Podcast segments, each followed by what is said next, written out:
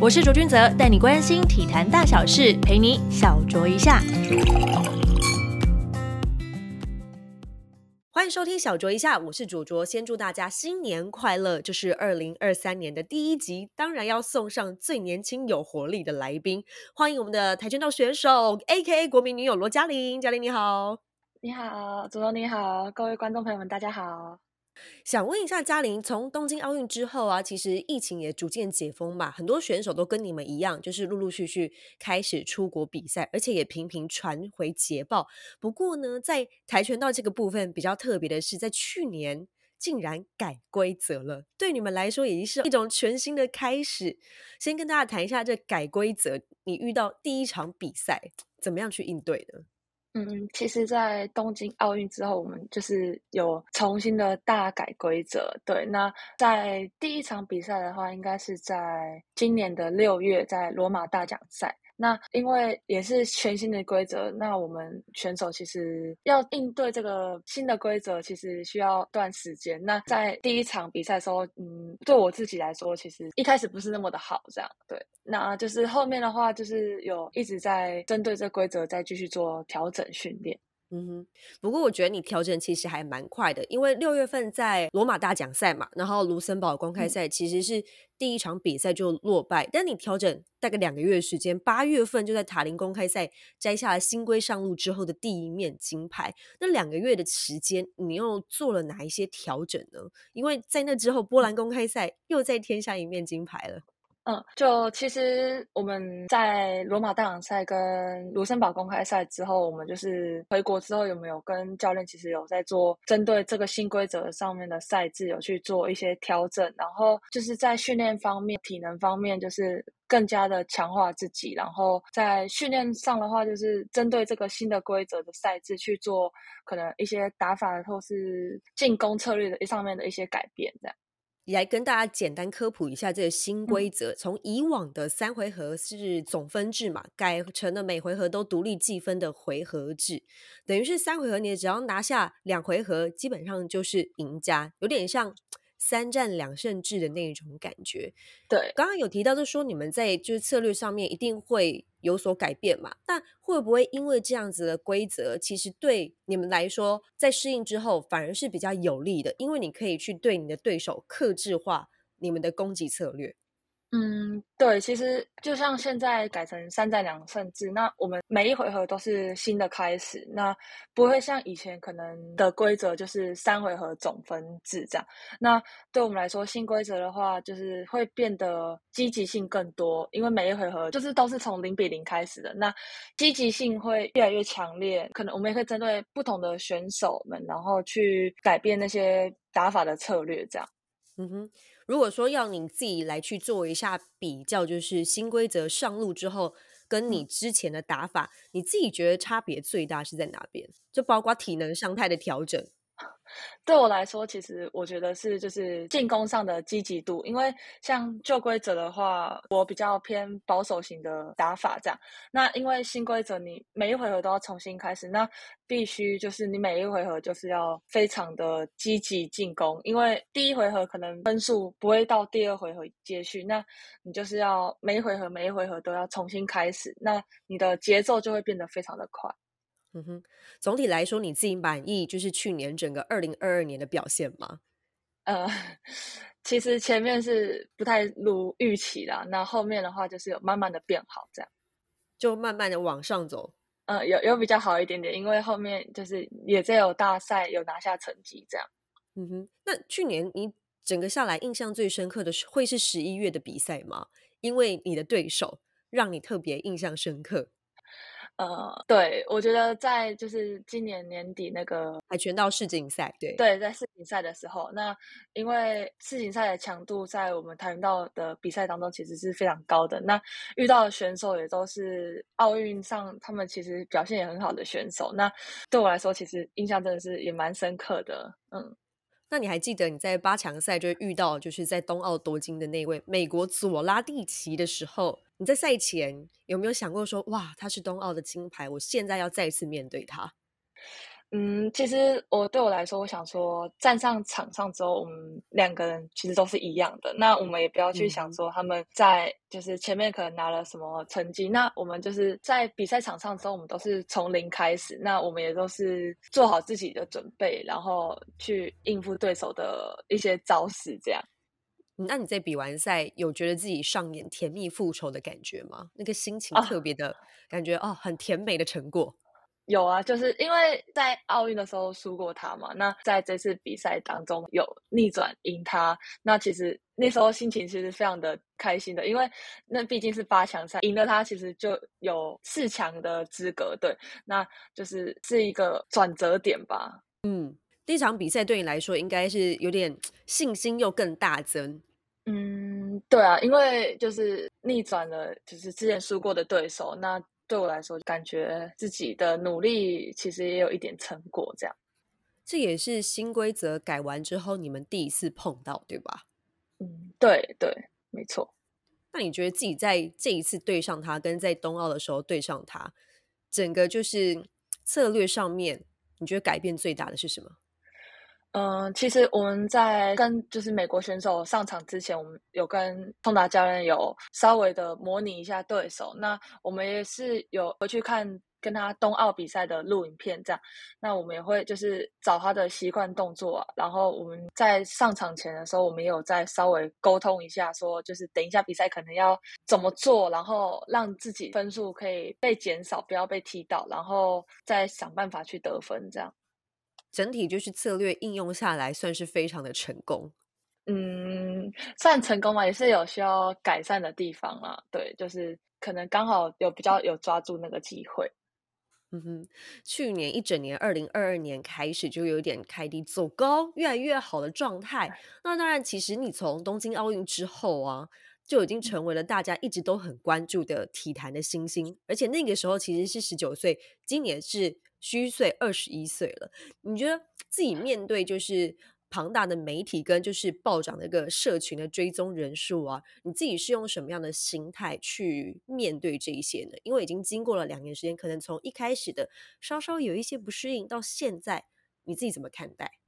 嗯，其实一开始刚蛮多媒体的时候，就是比较露出头的时候，蛮紧张的。那后来是有慢慢调试，我觉得现在的话，就是比较以平常心的心态去面对这样。那我们也是尽量不要影响到我自己的比赛训练状况，不要去让自己觉得有很大的压力在这边。嗯哼，那你会觉得说这些暴涨的社群人数反而是变成？一个鼓励你的动力，或者是说，在你经营其他的事业上面，你会觉得其实是一个蛮好的一个帮助呢。嗯，就是可以让大家就是可以关注到我们跆拳道，对我们是一个很好的关注。对，就是很多粉丝们其实会为我们鼓励，那我们也会就是更加的努力去在比赛上面。对我觉得是另外一种助力。嗯，因为现在你其实还是在课业跟跆拳道的训练上面，又必须要花很多时间去做一些平衡嘛，而且你还要很多时间，其实是在国外，不管是训练或是比赛等等的，而且有的时候呢，你还必须要进驻到国训中心训练。那大概你一天的日程都是怎么样去做时间管理的呢？其实大家都蛮好奇，这些选手到底怎么样去分配好自己的。课业啊，还有训练啊，还有比赛，跟大家分享一下，你大概一天的行程是怎么样？嗯，其实我们长期在国训中心，那国训中心我们也是会有安排上课的时间。但就是如果我们有上课的时候，可能会晨操，晨操完之后就去上课，然后早上上课完，下午就训练，然后下午训练完之后，晚上就上课，这样就是其实时间都蛮安排的蛮紧凑的。那没有课的时间的话，就是早上练习，然后下午练习，那晚上也有可能上课，对。所以其实我们上课跟训练的时间其实也是有在做平衡的，对。哦，你刚刚说不是就是训练，然后上课，然后训练上课嘛？那你的晨操最早是几点呢？嗯，六点或六点半。那其实还是蛮早的耶，很早，对，很早。对啊，那六点或六点半开始训练，大概多久时间？然后会进入到上课阶段呢？嗯，像我们如果六点半晨操，可能晨操到七点半，快八点，然后吃个早餐，然后洗澡一下之后，九点二十就要去上课。那九点二十上课之后，可能上到十一点半，快十二点，然后吃个午餐，下午三点再练习，然后三点练习完之后，三点练习可能练到五点，那这个晚餐，然后洗个澡，晚上七点又要上课，然后七点上课上到九点半，差不多一天其实很充实。超充实的，根本就其实没有什么，就是休闲娱乐的时间。你们顶多就是在午餐的时间可以稍微放松一下而已。对啊，而且课其实排的也是很满的。那要其他休闲时间的话，就是利用没有课的时候，或者是假日的时候。呵呵。可是像因为你们从以前就是从事这项运动，一直到现在，然后你会觉得。这样子的训练下来，对于一个已经其实技术纯熟的选手，有没有什么可以再去做调整的呢？因为其实听起来蛮规律的。嗯，其实这啊，就是可能在国家队的选手一天的生活，就是 可以说是这么的，很像当兵。枯，对对对对，蛮枯燥的。对，那我们真的是只能利用可能假日的时间去做一些别的事情。嗯哼。未来呢，就是二零二三年会不会安排一些就是异地训练？因为毕竟还是要跟其他选手多交手，然后以赛代训。可能在二零二三年之后，我们二月之后，我们就会开始我们新的赛季。那到时候就是会出国比赛，然后去异地训练，其实都会有，就是一连串一样，就是继续开始的比赛。哦，可以摆脱在国训中心比较就是枯燥的生活了，要不然这样一整天的时间都被塞得满满的耶，没有其他可以再去做一些进修的机会。嗯，对，比较少。但是其实我们如果有遇到上课的时间，我们在国外的话，我们是就是要配合台湾的时间，我们也是要持续上课。对，要要上网课吗？对，要上网课。我们可能就是对老师视训这样。天呐，那你你自己怎么样让自己去跟上这个课业呢？因为其实如果说以一般人来讲的话，其实会很难想象你们的生活要如何赶快把重心再投入到课业上面去。你自己都怎么做？嗯，我自己其实蛮注重课业这个部分的，因为。就是其实，在高中国中的时候，其实自己就是有用心在课业上面，所以其实对我来说，我就觉得，嗯，训练很重要，但是上课也其实是蛮重要的。那老师就是给我们的一些作业，其实我们都要完成。像其实，在今年二零二二年的时候，我们去墨西哥的时候，跟台湾的时差其实差很多。差了半天吧，对。那其实那时候我们台湾早上的上课，我们在墨西哥已经是晚上，那我们也是要跟着上课，日夜颠倒这样。在墨西哥过台湾的时间，对对，我们还是要就是配合到学校的上课时间这样。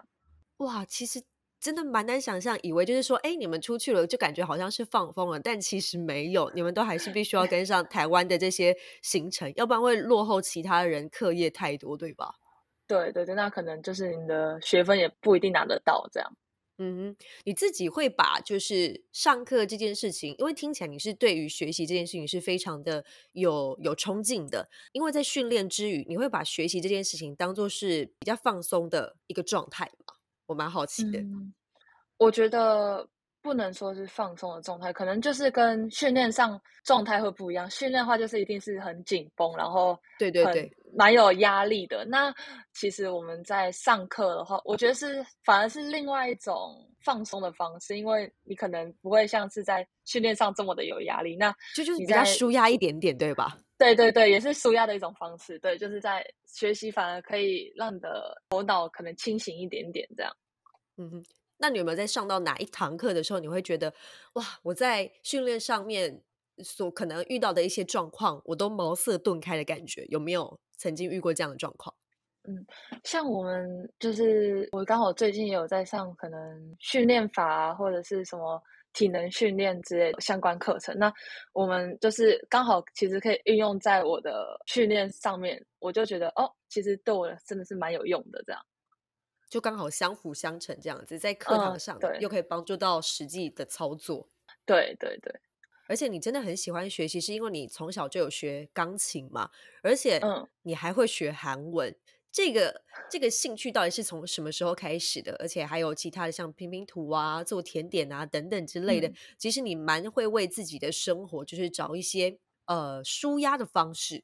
怎么会想要学习韩文呢？跟其他的刚刚提到的这些，呃，因为就是像我们运动平常比较是动态的一些活动，那我就会喜欢在。练习之外的时间，找一些静态的事情来做。那我觉得，因为他们也算是一种舒压的方式，那就是可以让我头脑比较静得下来一点点。那其实我们思绪会变得更清楚。像在呃，可能拼拼图的时候，我们头脑就是会整个是安静的。那到时候可能再回到训练场上的时候，我们头脑会可能可能呢，可能会动得更快，然后更清楚这样。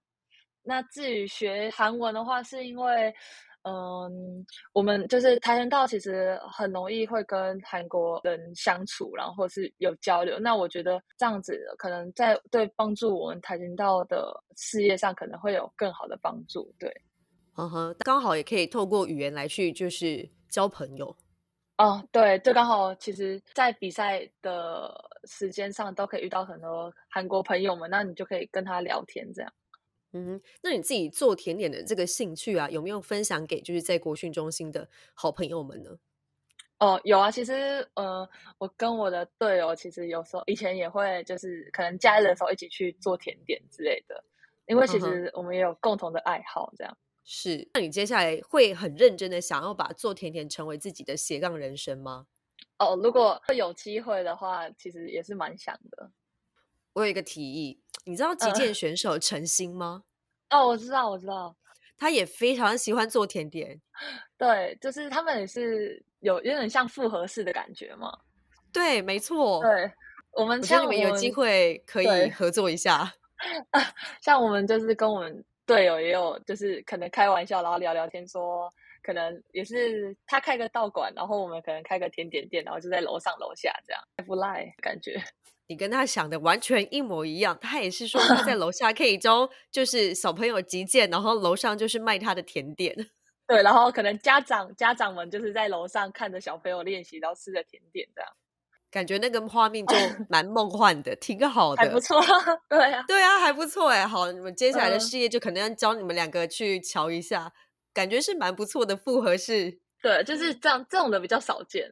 对啊，对啊，对啊，当当然也可以让就是家长们可以陪同小孩子一起去的话，又可以有时间可以坐在那边陪伴他们，是一个蛮好的想法耶。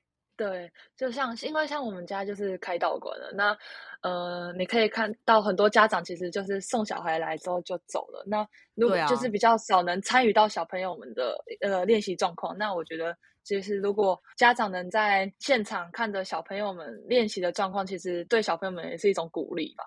对啊，哎，光想就很期待，因为我们很现在 都会很常看一些小小孩去参加跆拳道的一些训练，就觉得天哪，那画面太疗愈了。对啊，就是蛮可爱的，这样是是是，会非常期待。如果接下来如果真的有这样的计划的话，好，那最后呢，邀请嘉玲来跟大家分享一下二零二三年的赛事分享，以及你接下来要前进的那些目标。嗯，就二零二三年的话，我们二月其实就会开始参加比赛，然后在四五月的时候，我们一样会有呃世锦赛，跆拳道世锦赛，然后一样是有四大运，然后再参加亚运。今年就是比较多大比赛，就是四大运跟亚运会都在今年这样。对，那你自己的训练上面，教练有没有给你一个目标，就说你要把重点放在什么样哪一场赛事上面呢？嗯，其实就是我们也是主要以冲奥运排名，然后拿积分为主，希望就是可以进到世界前五，然后去拿直接拿到奥运门票。嗯，因为你们的跆拳道要进入到就是下一届的巴黎奥运的话，也是要看积分的，所以每一站每一站对你们来说都很重要。对，就是希望积分可以拿好拿满这样。对，每一站都最好可以拿个前三名是最棒的。对，今天非常感谢我们的国民女友嘉玲来到我们的小酌一下，跟大家分享一下去年的一些比赛点点滴滴以及她的成长，也预祝接下来全新的一年都可以顺顺利利喽！非常谢谢嘉玲，谢谢小酌一下，我们下次见喽。